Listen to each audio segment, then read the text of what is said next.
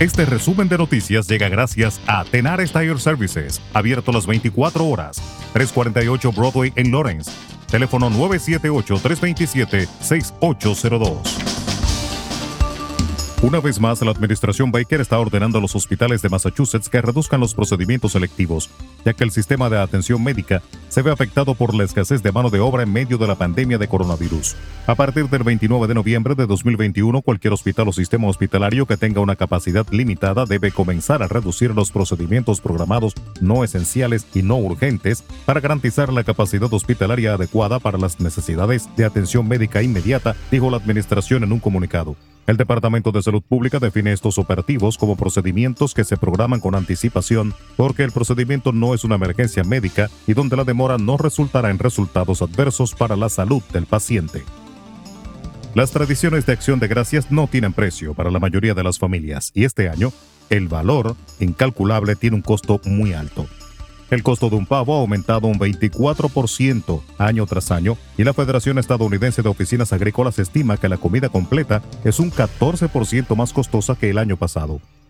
Estos precios podrían ser tolerables si los costos de algunos otros bienes y servicios no estuvieran aumentando también.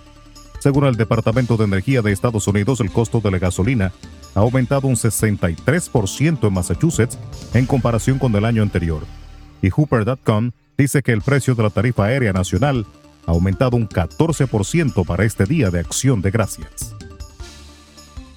La compañía Dollar Tree, una de las últimas tiendas de un dólar reales que quedan en Estados Unidos, dijo este martes que aumentarán los precios de un dólar a 1.25 en la mayoría de sus productos para el primer trimestre de 2022.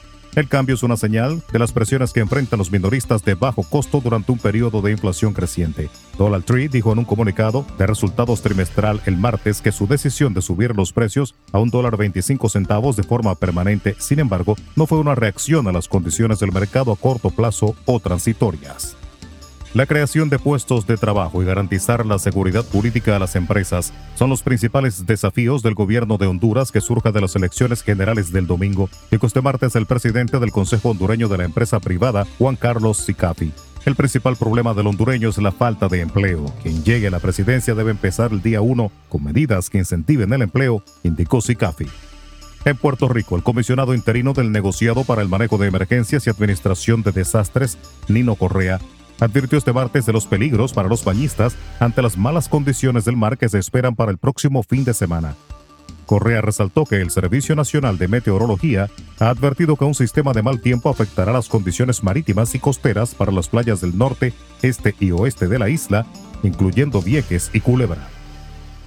Un cargamento de 675 paquetes, presumiblemente de cocaína, fue incautado la madrugada de este martes por las autoridades dominicanas al interceptar una lancha rápida próximo a las costas de la provincia de San Pedro de Macorís con cuatro personas a bordo. La supuesta droga habría llegado a aguas dominicanas desde Sudamérica, informó la Dirección Nacional de Control de Drogas.